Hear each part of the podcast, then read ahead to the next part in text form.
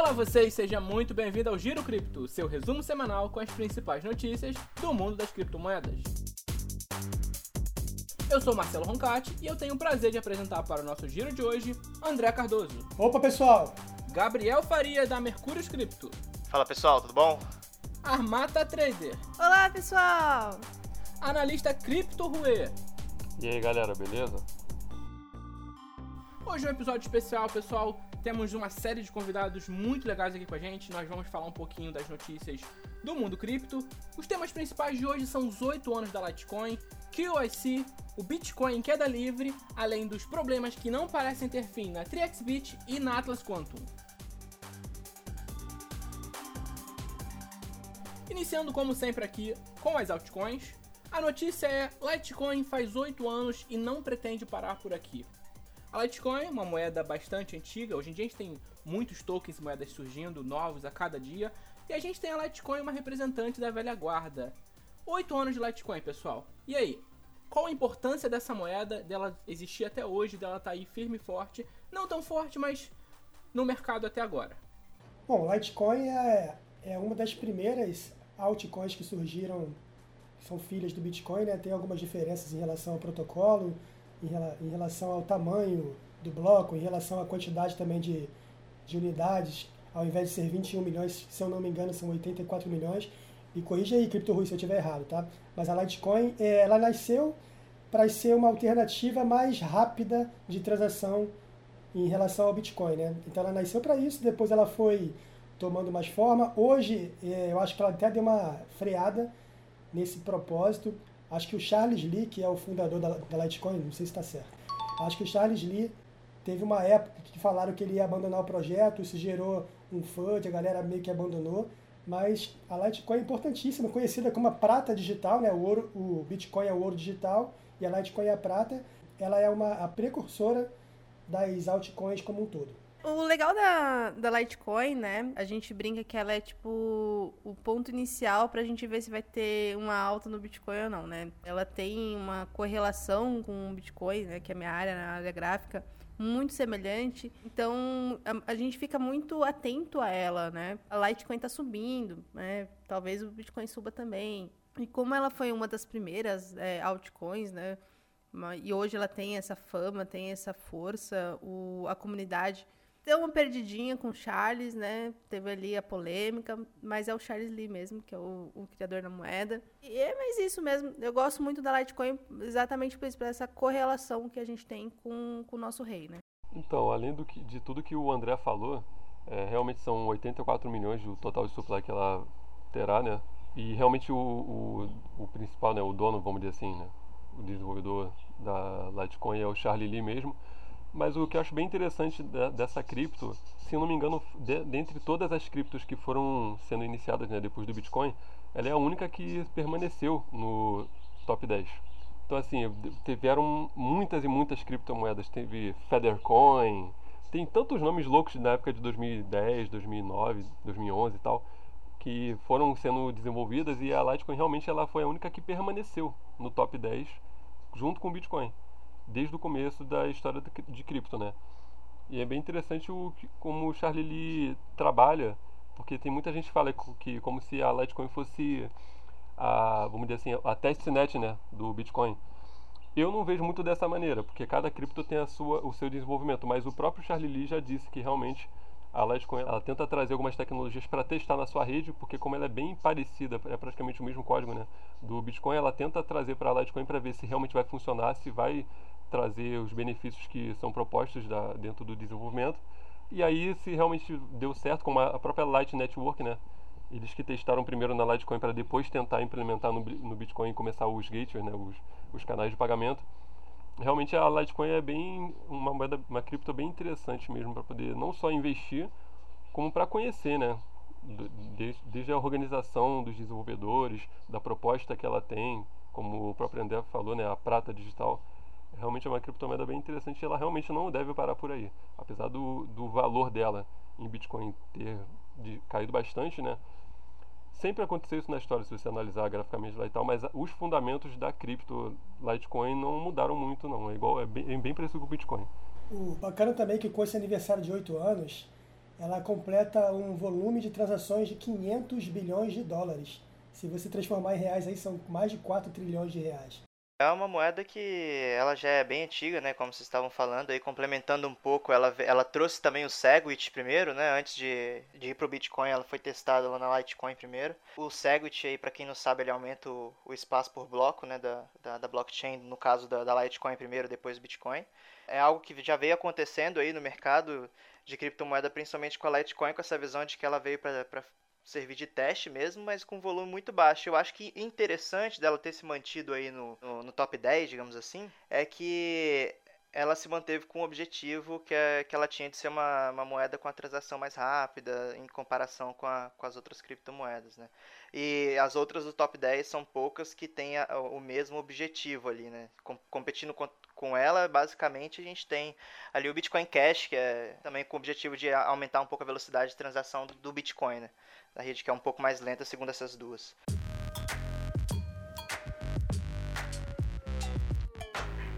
Dando seguimento aqui no programa, pessoal, a chamada é quedas drásticas nos volumes de transação da local bitcoins após implementação do QIC. Vamos do começo. Primeiro, por favor, pedir para alguém de vocês explicar o que, que é o QIC e explicar também o que, que é a local bitcoins, para que essa notícia faça sentido na cabeça do ouvinte. KYC é o Know Your Customer, né? Então, basicamente é uma, uma série de informações que você pede do seu cliente para principalmente saber quem é esse cliente e a origem do dinheiro dele, né? De onde está vindo. Então, é, principalmente para políticas de anti-money laundering, né? Que é anti-lavagem de dinheiro. Então, assim, quando você está trabalhando no mercado que tem certos tipos de regulamentação, ele exige que você faça é, esse tipo de de verificação do seu cliente, né? Então é, é, o que a gente faz aqui na empresa e é o que a, a Local Bitcoin acabou precisando fazer por causa do governo da Finlândia, se eu não me engano, não é? É, então acabou precisando fazer, só que vem com o problema de que muito, muito do público né, da Local Bitcoins não tem esse tipo de informação, por exemplo, como endereço, igual a gente tem aqui no Ocidente, né, organizado em alguns países da África e da Ásia isso não existe, né? É um pouco essa dificuldade, eu acho que acabou levando aí uma queda de volume. Né? A própria Local Bitcoins, ela existe desde 2012, né? Eu, as primeiras vezes que eu comprei Bitcoin foi em meados de 2013 para 2014, tem um bom tempo isso. E realmente era bem interessante, porque você, na época, né, quando não precisava desse tipo de documentação, é, para comprovar de onde vem o dinheiro e quem realmente é você de verdade, você simplesmente entrava lá, via qual oferta no book de compra ou de venda tinha disponibilidade do fornecedor, que que ele, qual o valor que ele queria vender, qual era a forma de pagamento, você enviava o dinheiro, se fosse transferência ou depósito e recebia o seu Bitcoin. Mesma coisa o contrário, se fosse vender.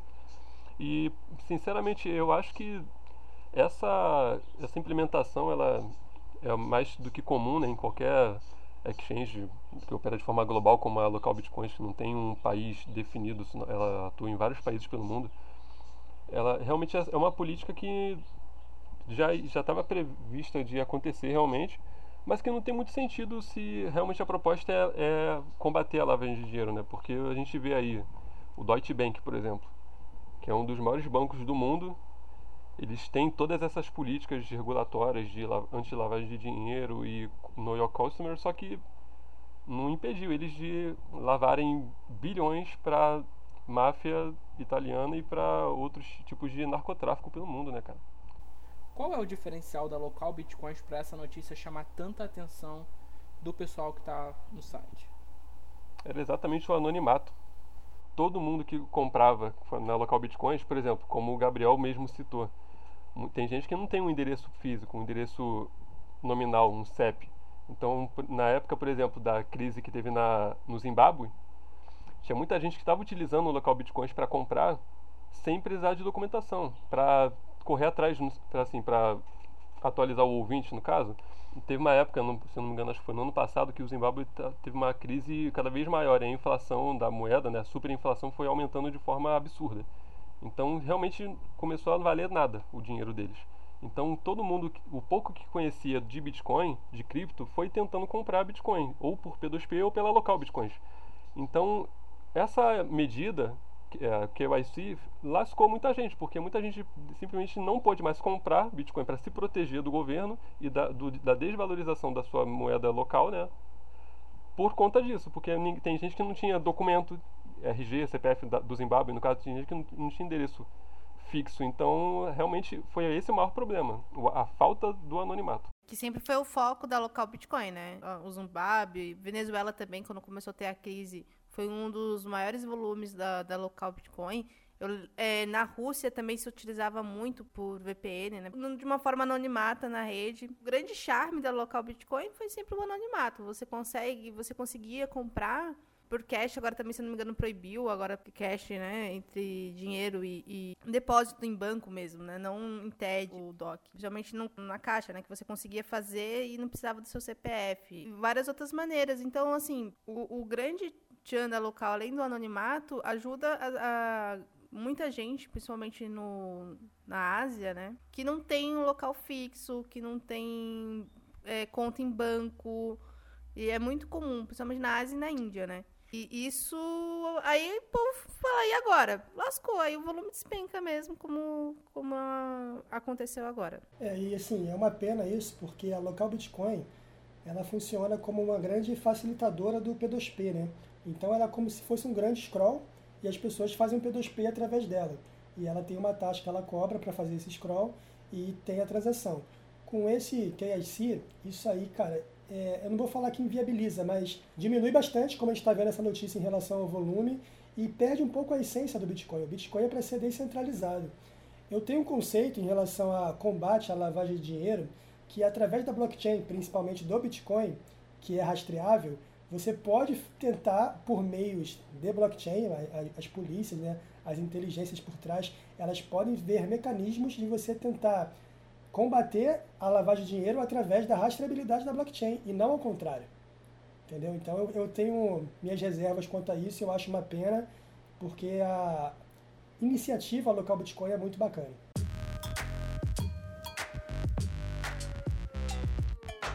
Vamos falar de Bitcoin agora rapidamente? A matéria é queda na velocidade da rede do Bitcoin causa perda imediata de 500 dólares. Aqui para a gente atualizar essa notícia, essa queda chegou a 700 dólares, se eu não me engano. O Bitcoin estava sendo cotado mais cedo a 7.500 dólares, uma queda bem significativa. E, de novo, pânico na comunidade. Tem motivo para pânico? É para tudo isso ou é só mais uma correção normal? Falando aí a respeito do problema em si, da velocidade da rede que causa a queda, aí não sei tão bem, mas eh, agora falando da sua pergunta, se é pânico ou não, a gente, a gente eu, eu pelo menos não vejo como, como a hora de entrar em pânico, não. Inclusive eu tô comprando mais agora. Aproveitando que tá mais barato. Oportunidade, né, Gabriel? É. Eu tô, tô fazendo bastante long, comprando mesmo, trocando reais por bitcoins também. Fala pessoal, trago aqui uma atualização da notícia. Ontem nós estávamos falando da queda do Bitcoin e o Gabriel falou que estava comprando Bitcoin lá em 7.400, 7.500. Hoje o Bitcoin está 8.500. Então, parabéns para o Gabriel e parabéns para todo mundo que comprou e pegaram na baixa. Porque o, o, momento tá bom, né? Ele tava, tava precisando de uma retração, a gente ficou na dúvida ali. Eu fiquei, eu fiquei bastante tempo, na verdade, na dúvida se ele ia cair de vez dos 8 mil, ou se ele. dos 8 mil dólares no caso ou se ele ia segurar e voltar a subir de novo. Mas eu, eu preferi que caísse, ainda bem que caiu. E para mim, assim, eu acho que não tem nada que entrar em pânico, não. Foi uma queda saudável, digamos assim. É, quanto ao motivo, Júnior, eu, eu até falei com você anteriormente, eu discordo desse motivo de queda de velocidade ser o responsável pela queda do preço. Tem várias especulações, tem aí a, a supremacia da computação quântica que falam que o Google está alcançando, tem o lance da, do vencimento de contratos futuros, tem muitas coisas que falam que é o motivo da queda. Mas assim, eu tô com o Gabriel. A queda, graficamente falando, era esperada, saudável, sadia, e eu acho que para os entusiastas, para quem estudou, depois do estudo tomou uma decisão de investir em Bitcoin, eu acho que é uma oportunidade de entrada, não entrar tudo em 747, que foi a, acho que a entrada chave ali, mas de repente vai ter uma outra entrada em 6.800, se cair até lá, né? E por aí vai. Eu acho que é uma oportunidade de novas entradas aí no mercado do Bitcoin. Eu também não acredito muito que ter caído, né, a rede ficar um pouco mais lenta, porque a gente viu isso em 2017, né? A gente viu uma lentidão assim muito maior. E quando o mercado tem né, vontade de comprar, de realmente entrar eufórico, de trabalhar aquilo, ele vai. Isso é indiferente da rede. É uma questão mais de oferta e demanda mesmo. Mas a gente já, já esperava uma alta, né? Uma alta uma alta não, perdão, uma queda mais expressiva. E Aconteceu, até demorou, né? A gente passou 28 dias esperando uma queda. Então, assim, a, expectativa da queda já era esperada.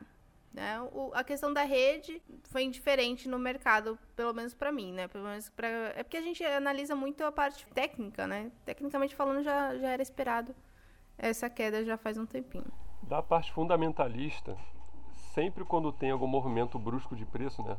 Alguma variação grande de preço no Bitcoin, do nada aparecem milhões de pessoas para explicar o motivo. É incrível. Então, assim, sempre falam, ah, a taxa de velocidade da rede que é quando geralmente você vê lá a velocidade, a, a fila né, de transação a ser confirmada, ou hash rate do Bitcoin, que é a, a capacidade de, de cálculos matemáticos que a rede do Bitcoin tem para resolver os blocos da, de mineração do Bitcoin, você verifica que é natural ter correção e aumento. Correção e aumento. O único ano que eu verifico até na, no próprio site do, do hash rate do Bitcoin na blockchain.com, que é onde geralmente é, o pessoal costuma utilizar muito para verificar que teve uma certa estabilidade entre 55 terahashes e 35 terahashes foi no período de dezembro de 2008 até maio de 2019. Depois disso ele só foi subindo. Ou seja, ele valorizava e caía, valorizava e caía. No caso, né, não é valorizar, mas tipo assim, aumentava a taxa de, de terahashes e diminuía. E sempre é assim, é natural. O Bitcoin reagir a isso ou não, independe, não é um motivo principal. E é isso que as pessoas têm que entender sempre tento achar motivos, mas o, o principal motivo que existe para variar o Bitcoin, algum movimento brusco ou não, são tentativas, né, bem-sucedidas ou não, de manipulação em frente a datas chaves, como por exemplo o André falou aí, encerramento de contratos futuros da CME, se não me engano. Tem a CME, tem a CBOE, só que ela não tem muito volume agora, e também agora estão falando muito da BEX, né, que aumentou absurdamente os volumes lá dos contratos deles. Então, assim, sempre tenta ter uma volatilidade por conta dessa, desses contratos, por conta do volume que tem os contratos da CME, se não me engano. São, é muito mais volume que tem nos contratos da CME do que na CBOE. E a Bext agora que entrou, que é um novo player de contrato futuro do Bitcoin, que a diferença entre eles e a CME e CBOE, a diferença principal entre os contratos deles é que a Bext eles estão meio que armazenam, pelos que eles, pelo que eles dizem, né? Eles, a cada um Bitcoin de contrato futuro, eles armazenam um Bitcoin na cold wallet deles, se não me engano. Essa seria um dos maiores diferenciais. Se isso é verdade ou não, a gente tem que aguardar aí a auditoria, né?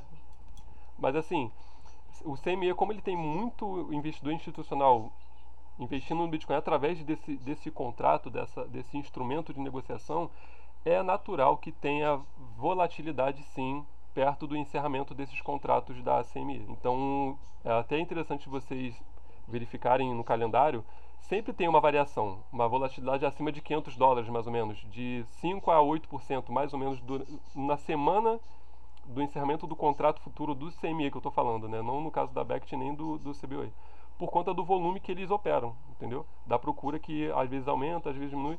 Então é natural, é um movimento natural e como vocês mesmos já pontuaram, era esperado já essa correção, mas fundamentalmente falando, é, não teve nada de anormal, entendeu? Não teve nenhuma mudança. Até essa questão do Google, né, da computação quântica, é um que, até um que um colega meu falou comigo no WhatsApp mais cedo. A menor preocupação do mundo sobre o Google evoluir na computação quântica vai ser o Bitcoin. Porque a quantidade de sistemas que você tem globalmente que se, se tornarão vulneráveis eh, a partir do momento que o Google conseguir realmente atingir essa supremacia de computação quântica é absurdo. Qualquer banco vai ser vulnerável. Então o Bitcoin vai ser o último problema a pensar sobre isso, entendeu? Foi simplesmente uma coincidência, na minha opinião.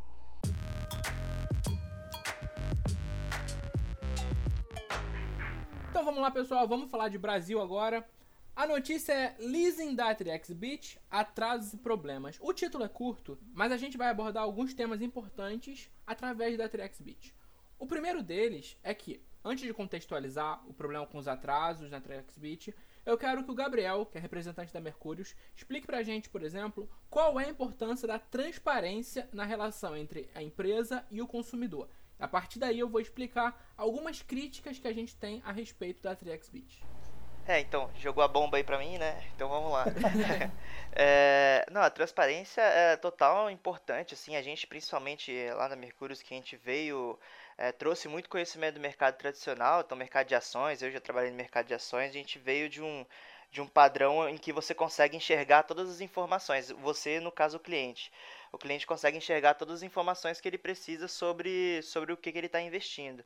Então, assim, é, principalmente no mercado de criptomoedas, que você é, na maioria das vezes, né, principalmente Brasil, você não tem um, órgão custodiante daquele dinheiro, então a custódia ela vai para a própria empresa que você está mandando os seus bitcoins ou a sua criptomoeda, seja ela qual for, né?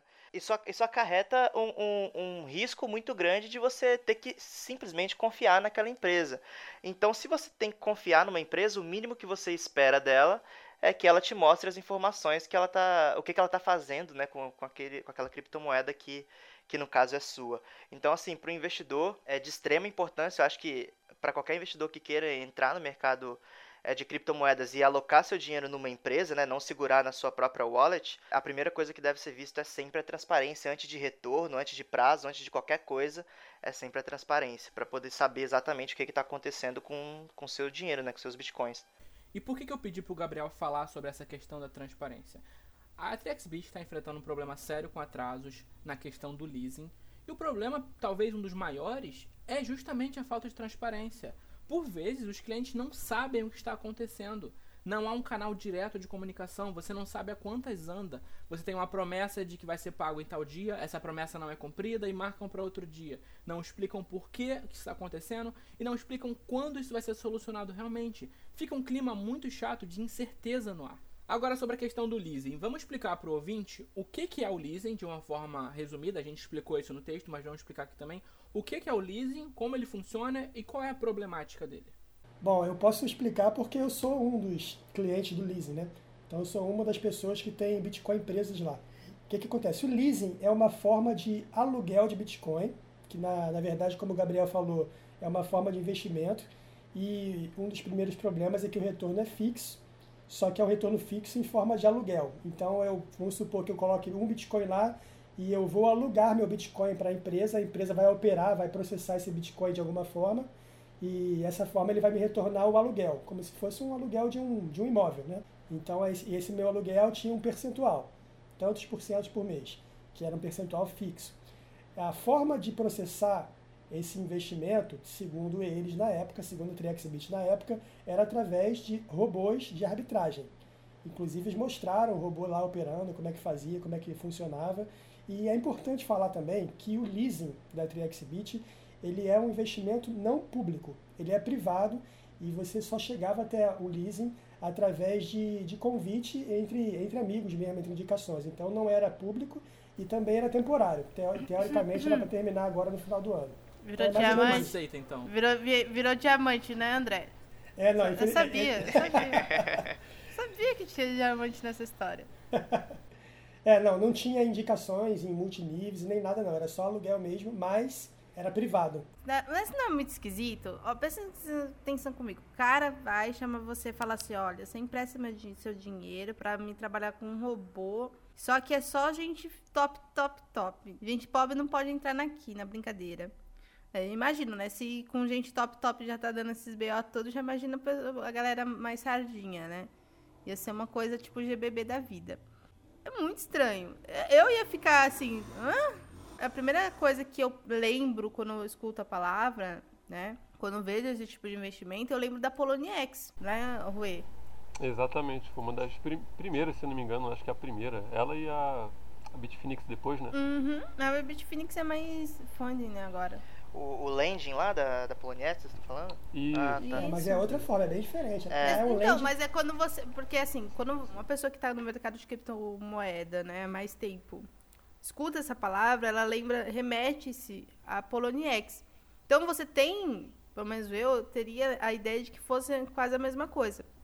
Só que pelo que vocês falam, é completamente diferente. E no mínimo, estranho. Eu acharia no mínimo assim, hum, tem algo esquisito nessa brincadeira aqui. Sei lá, né? É, o leasing, ele apresenta um sistema de custódia, correto? Isso. Se eu não estou errada, estou equivocada, o Rui está aí para corrigir. Eles usam, a Apollo usa esse lance de custódia, mas tipo para empréstimo para margem. É isso mesmo, Rui? Isso, é para margem de quem abre a operação alavancada, alavancado até lá. três vezes lá na plataforma. Eles têm um sistema para fazer esse tipo de operação, né? Para poder utilizar. Mas aqui não, aqui é tipo um robô que faz porcentagem. Você... Eu ia olhar tudo isso e ia ficar. Sei. Uhum. É, o lend da Poloniex é, é um pouco diferente, que é um, é um empréstimo, mas é um empréstimo a mercado livre. Então tem as taxas de lend lá que o cliente coloca que quer emprestar, o outro quer pegar o empréstimo para fazer o margem para operar alavancado. Inclusive, a finalidade da TriXBit, teoricamente, era essa, era se tornar um lend parecido. É, e outra coisa é que na, na Poloniex o dinheiro não sai de lá também, né? É, é para um cliente da Poloniex fazer uma operação dentro da Poloniex usando o Bitcoin de outro cliente da Poloniex. Exatamente. Um sistema, né, para trabalhar a plataforma de margem, correto? E a 3xBit era o quê? Era para quê? Então, teoricamente, o dinheiro da TriXBit não deveria sair de lá também. Então, Esse é o eu, problema. eu, eu tô assim, ué, cadê? Não dá pra fazer aquele meme do, do, do Travolta, né, olhando assim pros lados, não dá. Assim, tem uma tem duas diferenças teóricas entre o lending e o leasing, né? Porque o, o lending você tem um index, né, assim, de forma tradicional falando, né? Você tem um indexador de um pagamento que varia, no caso da Poloniex é a taxa de margem, né, de, de empréstimo lá da margem. E aí você aceita emprestar esse valor para o cara utilizar durante um período e você vai recebendo aquele jurozinho ali, variável no caso. Já o leasing, você tem um valor que você empresta para um terceiro, no caso uma instituição ou uma pessoa, né? Com um pagamento fixo mensal, que é o caso que o André falou. Essa é a principal diferença entre um, um lending e um leasing. O leasing geralmente é uma taxa pré-fixa. Você fez um contrato lá e tal, você vai receber X valor por mês com, daquele ativo que você tem em mãos que você vai emprestar. Já o lending não, ele é variável conforme um, um indexador, no caso. Então, assim, teoricamente são termos bem diferentes, né, da forma que eles são utilizados e tal, mas independente dos dois, do que a TriXBit trabalha, a primeira coisa que é principal entender aqui, né, da parte de como funciona o mercado de cripto. É impossível você oferecer uma taxa fixa para um terceiro, para um cliente, num mercado que é ultramente variável mesmo se fosse para o ouro, se você fosse emprestar ouro para uma instituição, para ela operar com o seu ouro físico ou não, ou um contrato digital, para ela operar no mercado de, de commodities, do ouro no caso, isso não existe, uma, um valor fixo no mercado variável. Eu já suspeitaria nisso, entendeu? A gente mostrou, inclusive no texto, o contrato que tá com os, os dados lá, da TrexBit e tudo mais. E a gente tá falando de valores de até 10% fixados ao mês. Isso é um absurdo, cara. Isso é um absurdo. Isso não existe. Mesmo que o Bitcoin variasse 10 mil por cento em um mês, como já aconteceu diversas vezes, ah, no comecinho dele, da, da valorização dele, do ciclo de alta dele, isso não tem como você, instituição, oferecer para um te- cliente um valor fixo de, eh, vamos dizer assim, de juros, né, no caso do, do leasing, sendo que você opera no mercado variável. Principalmente o nosso, né? A volatilidade do nosso mercado é muito maior, gigantesco. Os caras do mercado tradicional vê 1% já faz festa na favela, meus amigos. Aqui, 1% é o que o Bitcoin acabou de fazer, entendeu? É muito estranho. Eu, olhando esse contrato, eu não assinaria. Eu, eu simplesmente ia ficar muito cabreira com isso daqui. se eu tivesse esse contrato em mãos, eu processaria. Eu assinaria o contrato e processaria eles, porque e tentaria acionar a CVM ou algum órgão competente, porque é in- independente do mercado. Por exemplo, você quer pegar um exemplo mais prático para o ouvinte entender? Você tem a, bo- a bolsa de valores brasileira, a Ibovespa, e você tem lá as ações das empresas que inclusive estão até em tendência de alta, já tem uns dois ou três anos, pelo um podcast que eu ouvi ontem, que a Armata me indicou lá você tem uma tendência de alta, você um mercado variável. O mercado de ações já é bem variável, muito volátil. E você abre uma empresa que você vai utilizar o dinheiro dos seus clientes para te mandar o valor e você vai oferecer, oferecer fixamente para eles 5% ao mês, 2% ao mês. Em cima desse valor, sendo que você está operando o mercado de ações, ou seja, ele é variável. Da mesma forma que num mês você pode dobrar o capital da sua empresa, você pode perder tudo, se você não operar de, com um gerenciamento de risco correto, né? Então, assim, isso daí de começo, esse contrato nem deveria existir. Como ele foi confeccionado e um monte de cliente que não tem o conhecimento jurídico para isso, é impossível você oferecer juros fixos no mercado que você opera, que fosse de arbitragem ou de trade mesmo, que o que independente do que eles fossem oferecer para o cliente, oferecer uma taxa de, de juros fixa no mercado variável. Não casa, é como se você quisesse andar de carro com um capacete. Sendo que você não é um piloto da NASCAR, tá entendendo? Tipo, não, não tem muito sentido. E aí, eu tô falando pra vocês, eu ainda vou fazer o T14 Madoff quanto? Vocês, vocês vão ver em reação. Vocês vão ver a reação aí. A única forma que eu vejo deles poderem fazer uma operação desse tipo, aí não seria tão arbitragem assim, mas é, vamos supor que ele está pegando o Bitcoin do cliente para poder dar liquidez para outras exchanges Brasil ou mundo afora. E, a, e quando essa dando a liquidez para uma outra exchange, o cliente na hora de comprar nessa outra exchange ele paga a taxa lá de compra, sei lá, meio por cento. Então isso daí vai gerando uma taxinha essa outra exchange poderia pagar para a TriXBit uma parte dessa taxa e a TriXBit, consequentemente, repassar essa taxa para quem prestou o Bitcoin para ela. Essa seria a única opção que eu vejo que daria certo, mas de qualquer forma, isso não daria 8, 10% ao mês também. Daria coisa de 1% ao mês. Já vi essa operação sendo feita, assim, algumas vezes aqui no Brasil. Então, a coisa de 1,5, 2, quando vai muito bem, entendeu? Então, é um negócio que é muito difícil de você conseguir dar essa porcentagem. E eu gosto de falar, a gente tem uma taxa de retorno média, né, do que a gente já fez no passado, por mês de uns 6,5, assim, 6, 6,5% ao mês. Porque tem cliente que chega pra gente lá e fala: "Ah, pô, mas então você vai entregar 6,5% ao mês para mim?" Eu falei: "Não, óbvio que não, isso foi o passado, o futuro a Deus dará." Aí ele pergunta: "Ah, mas e se a gente combinar 3%? Será que que você consegue fazer para mim? Aí eu falo, pô, com certeza eu não consigo fazer, né? Não dá para fazer, é impossível fazer um negócio desse. E aí eu falo para ele, tudo tem risco e retorno. Se eu te oferecer um, esses 3% que você tá me querendo, é que você tá me pedindo, né? O, o risco ele vai vir de algum lugar. Se não tá vindo das operações, se eu, se eu não tô ganhando nas operações, ele vai vir da minha empresa. Então eu vou estar tá assumindo uma dívida ou eu vou estar tá tirando esse dinheiro de algum outro lugar. É a mesma coisa que provavelmente está acontecendo lá com a com a TriXBit, por isso que eles estão querendo parar a operação, que provavelmente, ainda mais em arbitragem, que é um mercado em decadência, né, digamos assim, não é, não vai acontecer para sempre. O risco está sempre em algum lugar.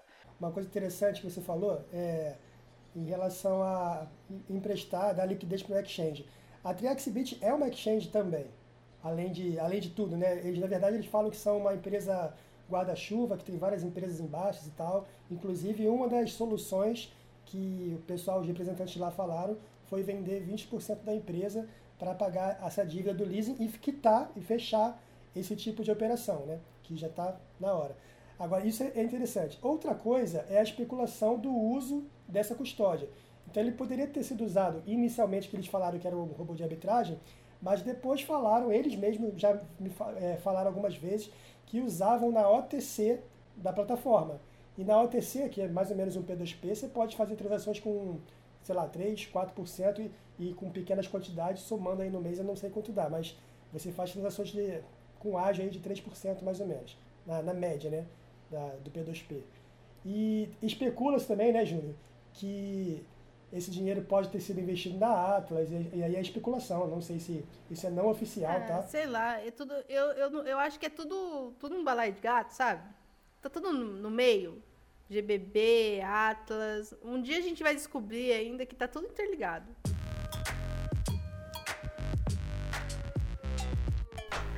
Ainda sobre a TrexBit, nessa mesma semana, a gente tem a matéria TrexBit responde sobre o leasing e fala da venda da empresa. Aqui é um ponto positivo, a gente conseguiu um contato com o Dr. Otávio de Paula, CEO da TrexBit. Ele falou conosco e ele falou um pouco a respeito dos problemas do leasing. E uma frase dele, o pessoal comentou bastante, que foi 20% da empresa foi vendida para permitir os avanços dos projetos da mesma, qual sejam Bitcoisas, 1Vintém, Eletropay, TriXPay, TriXCâmbio, Alalapala, Satoshi. Muita gente questionou esse trecho específico, o pessoal não gostou, e também depois o Sancler veio a público, soltou um vídeo dizendo que eles estavam com um novo investidor para poder sanar esses problemas da TrexBit vendendo uma parte dela. O que eu quero saber de vocês é como vocês enxergam essa questão da empresa estar vendendo uma parte para sanar os problemas que ela está enfrentando. Bom, é preciso fazer um roadmap né, das transações. Eu vou começar, depois o pessoal complementa aí. Mas, por exemplo, vamos, vamos situar aqui as questões. O leasing ele está atrasado desde setembro. O pagamento, o pagamento que começou a atrasar era para ter sido feito no, dia, no quinto dia útil de setembro, não foi pago. Depois eles adiaram o prazo e colocaram uma notificação falando que o pagamento seria feito no dia 30 de setembro. Mais uma vez não foi cumprido. Depois teve uma outra notificação que o pagamento seria feito entre o dia 14 e o dia 18 de outubro. Mais uma vez não cumpriram pela terceira vez, acho que é por isso que é Triex, né? 3x20. E, Piada e a... criminosa, prende ele. Não, mas aí já passou do 3, né? Já, já passou do 3x, porque agora, segundo os próprios representantes, inclusive da, falado para o Júnior aí, parece que ia resolver até na terça-feira passada, estamos na sexta-feira, e por enquanto, até agora, até o momento, não tem nenhum sinal de pagamento e nem, pelo menos que eu tenha visto, né, nem manifestação dos representantes quanto ao problema. E outra coisa também que o Júnior falou em relação a, ao vídeo que o CEO fez, ele falou sim, temos um problema, admitiu que tem um problema, admitiu que está vendendo parte da empresa, admitiu que está tentando resolver, mas não falou qual é o problema, é o lance da transparência que o Júnior falou. Qual que é o problema? Cadê a custódia? Cadê o dinheiro que estava ali? Qual, qual foi o problema que não tem mais esse dinheiro para pagar? A gente bateu nesse ponto da transparência justamente por isso. A questão do prazo, eles deram vários prazos, não cumpriram. E esse último prazo nem era mais um prazo oficial. As pessoas estavam falando através de grupos e boatos de que até tal dia ia resolver porque estava vendendo. Cara, não tem uma transparência, você não sabe realmente o que está acontecendo. Foi um ponto positivo o Dr. Otávio falar com a gente, o vídeo do Sancler também é positivo, mas assim, ainda falta. A gente precisa de mais, a gente precisa de fatos. E a gente não está vendo isso.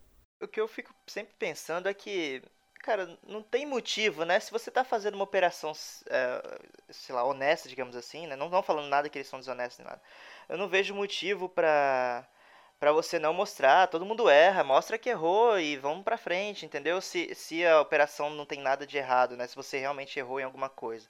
É, mostra o que está acontecendo. Eu acho que um dos grandes problemas que todo mundo parou de confiar na, na Atlas do nada, assim, já não confiava tanto antes às vezes e parou de confiar do nada, foi que eles também não mostravam nada, entendeu? Quando você não mostra nada, é muito difícil de você confiar em qualquer coisa que saia de notícia, né? Principalmente agora com esse monte de caso que a gente está tendo aí no Brasil. É muito difícil de se, de se acreditar e eu não entendo por que não, não mostrar, não, não ir lá e falar, ó, fizemos isso aqui, deu errado, foi uma jogada ruim e perdemos, já era. Em vez de ficar tentando arrumar desculpa, né?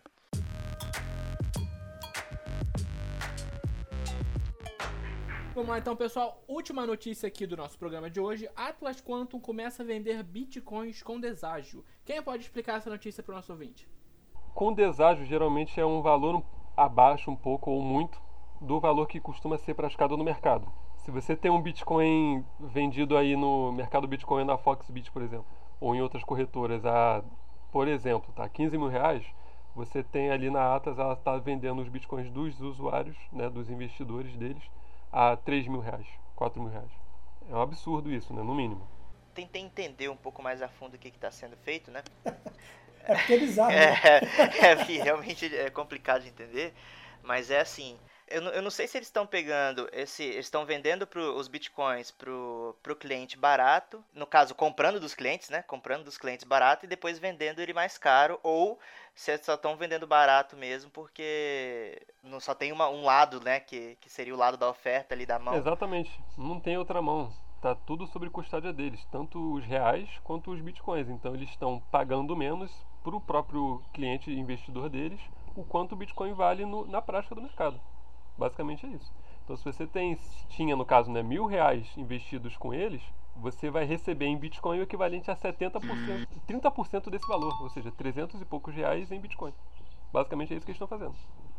É, então, isso é complicado porque, assim, aí eu vou, eu vou entrar um pouquinho no, no, no, direito aqui, não, não sou advogado nem nada, mas a gente convive bastante, né, por causa de cripto, e aí a gente entende um pouco das coisas, como funcionam, mas a, a Atlas hoje, que a, o problema que ela está passando é um problema consumerista, né, um problema civil, então, assim, não, não, não tem nenhum problema, mas quando eles fazem esse tipo de coisa, de você prejudicar o, o cliente com o deságio do, do preço do Bitcoin, isso começa a se tornar um, um crime penal, porque você está, no caso, causando um, um, problema num terceiro em benefício próprio, que no caso é, é o ele está vendendo o Bitcoin muito mais barato do que ele vale, né? Sendo que o cliente não tem opção, não tem como sair dali.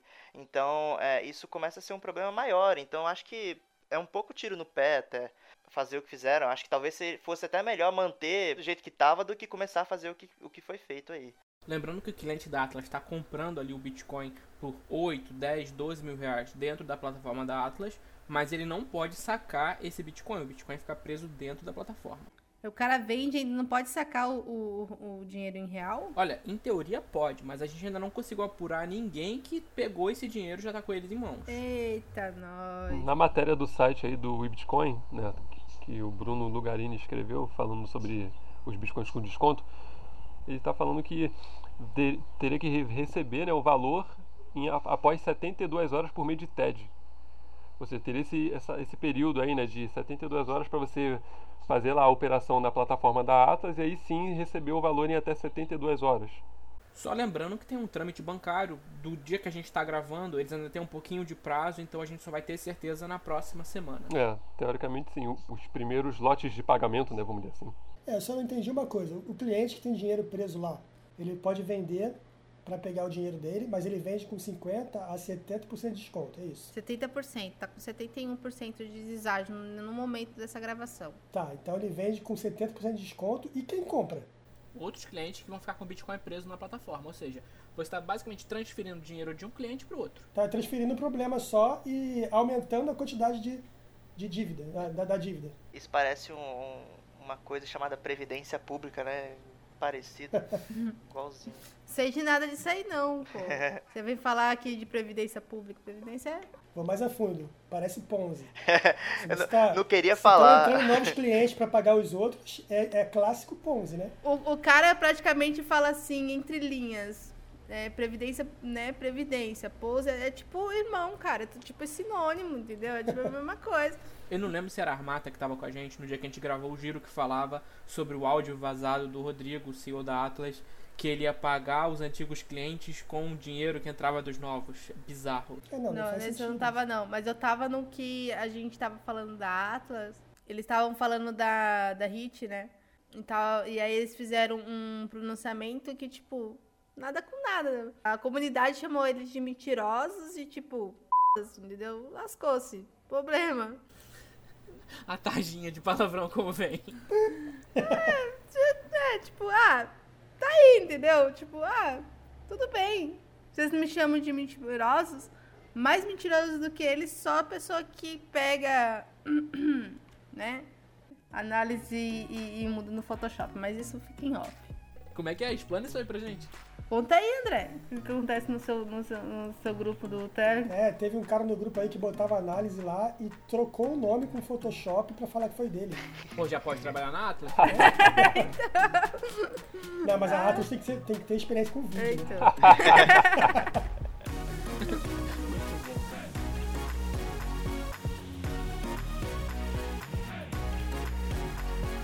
Então é isso, pessoal. Estamos aqui finalizando o nosso Giro Cripto.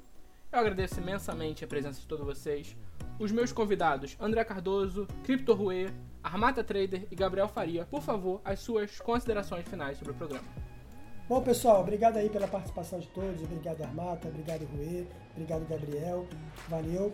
E vamos lá, que na próxima a gente vai trazer um podcast bem legal para vocês. Valeu, Júnior. Obrigado aí pela moderação. Obrigada a todos, muito obrigada pelo convite. Foi sempre é gostoso fazer esse podcast. A gente sempre aprende um pouco mais e traz esse conhecimento para a galera aí da comunidade. Obrigado pelo convite aí. Mais uma vez, quando quiser conversar sobre algum assunto aí em pauta, estou à disposição. Valeu, pessoal. Obrigadão pelo convite, pela oportunidade de estar aí com vocês debatendo algumas notícias tão importantes aí no mercado, principalmente nessa parte de transparência, né? Então, muito obrigado para todo mundo que está ouvindo aí e no próximo aí a gente se vê mais um pouco. Você ouvinte querido, não deixe de nos dar o seu feedback sobre o programa. Críticas e sugestões são muito bem-vindos. Muito obrigado pelo seu tempo e pela sua atenção. Até a próxima semana aqui no Giro Cripto.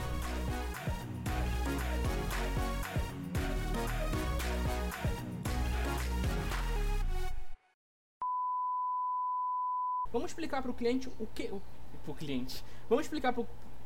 Vamos explicar pro. Pera, deixa eu beber água. Eu... Júnior tá querendo te vender um plano aí pra tu virar diamante. Caralho, que safado, cara.